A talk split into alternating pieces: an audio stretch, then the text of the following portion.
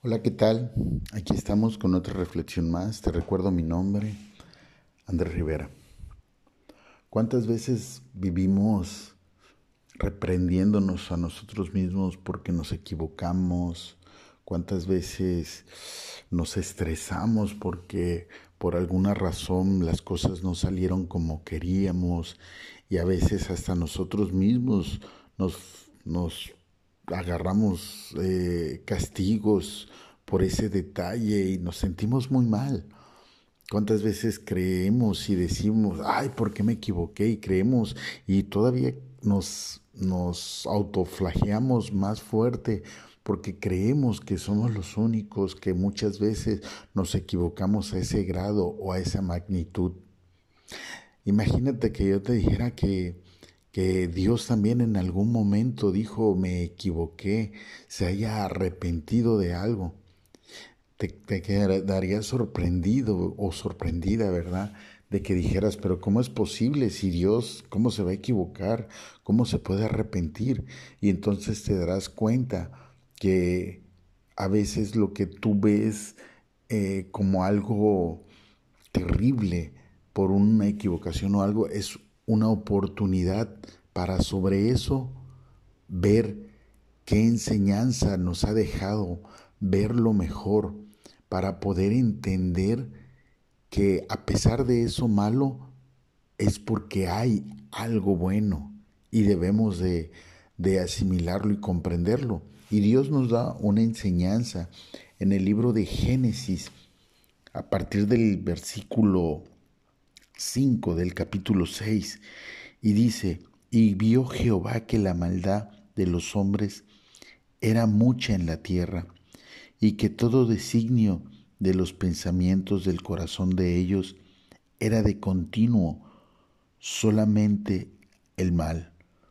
Y se arrepintió Jehová de haber hecho el hombre en la tierra, y le dolió en su corazón. Y dijo Jehová, reharé de sobre la faz de la tierra a los hombres que he creado, desde el hombre hasta la bestia y hasta el reptil y las aves del cielo, pues me arrepiento de haberlos hecho. Pero Noé halló gracia ante los ojos de Jehová. Amén. A pesar de, de que me imagino que pues lo dice claro, que le dolía su corazón, que estaba afligido por, porque su misma creación estaba haciendo lo incorrecto. Él se arrepentía de haberlo hecho, pero a pesar de todo eso malo, había un arroz en el frijol, había algo que hizo que eso le causara gracia. Y fue un hombre, un solo hombre, Noé. Y más adelante podemos leer las generaciones de Noé, que era un varón justo, era perfecto en sus generaciones. Y ahí Dios, Dios mismo, con Dios caminó él. No importa la situación que estés pasando, no importa qué tan difícil pueda ser el diagnóstico médico o la situación financiera, qué tan fuerte se pueda venir en contra o las necesidades de tu familia o de tus hijos o de tus padres. O laboralmente no importa que aparentemente veas los vientos que no están a tu favor. Tienes que encontrar o tienes que darte cuenta que a pesar de toda esa situación, hay un granito de arroz a favor hacia ti.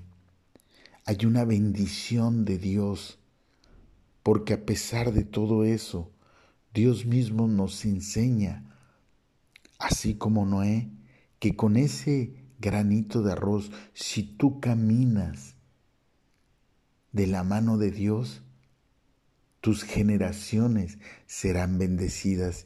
Y si tus generaciones serán bendecidas, es porque tú serás bendecido. Entonces, quiere decir que esa salud, que esa prosperidad, que esa, esa eh, eh, oportunidad está ahí latente, a pesar de toda la situación negativa que se pueda ver o que alguien pueda hablar. No importa, tú tienes que mantenerte firme porque Dios pone una bendición pequeñita en toda situación para que de ahí pueda resurgir nuestra fe. Hubo un hombre que clamó a Dios viendo una pequeña nube en el horizonte y eso hizo, esa pequeña nube se convirtió en una gran tormenta de bendición, en una gran tempestad de bendición, por lo cual no importa qué tan pequeña veas la esperanza, si tienes fe, esta será multiplicada más allá de lo que te puedas imaginar. Pero lo importante es creer, lo importante es confiar, lo importante es mantenerse sin importar los, los vientos contrarios que puedan existir Tienes que creer mientras que lo que anheles en tu corazón sea para caminar de la mano de Dios, sea de bendición de su mano. Por ello levántate, esfuérzate y sé valiente, porque grandes cosas vienen para tu vida grandes cosas, pero tienes que creer. No importa lo que diga el médico, no importa lo que digan las finanzas, no importa lo que diga los que te rodean en tu trabajo, no importa la situación que veas en tu negocio.